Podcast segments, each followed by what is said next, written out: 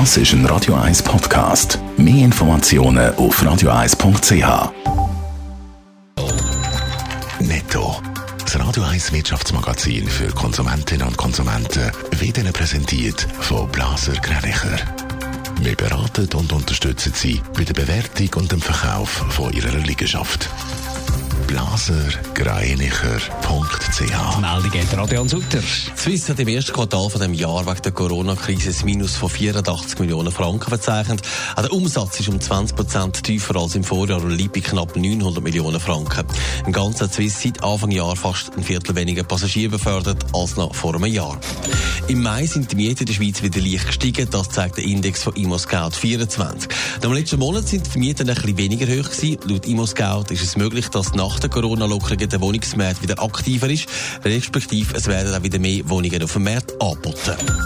Der US-Videokonzerndienst Zoom profitiert von der Corona-Krise. Im ersten Quartal vom Jahr haben Umsatz und Gewinn zugenommen. Der Umsatz ist im Vergleich zum Vorjahr von 122 auf 328 Millionen Dollar gestiegen. Nur im Dezember haben gut 10 Millionen Menschen den Dienst gebraucht. Jetzt sind es über 300 Millionen am Tag. Äh, es ist jetzt nicht eine riesen Überraschung, Quartalzahlen von der Swiss. Wie vorher gehört, sind sie mit 84 Millionen im Minus. Adrian Sutter, das klingt noch nicht so schlimm, ist aber vermutlich erst der Anfang. Ja, von dem muss man tatsächlich ausgehen, weil der quasi Flugstopp ist ja erst im März gekommen. Das heisst, vorher ist die Swiss noch mehr oder weniger mit allen Flügern unterwegs gewesen. Die Swiss schreibt dann auch, man will sich nicht auf Test rauslassen und keine Prognose fürs Gesamtjahr machen. Es zeigt einfach gut 20 Prozent weniger Passagiere hat die Swiss in diesem Quartal. Je länger die Flüge am Boden bleiben, desto schlimmer werden dann die Zahlen.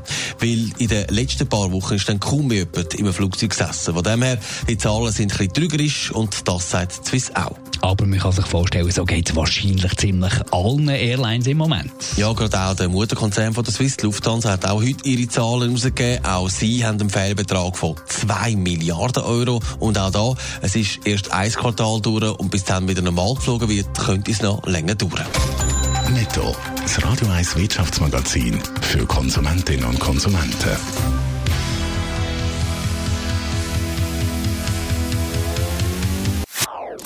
Das ist ein Radio 1 Podcast. Mehr Informationen auf radio1.ch.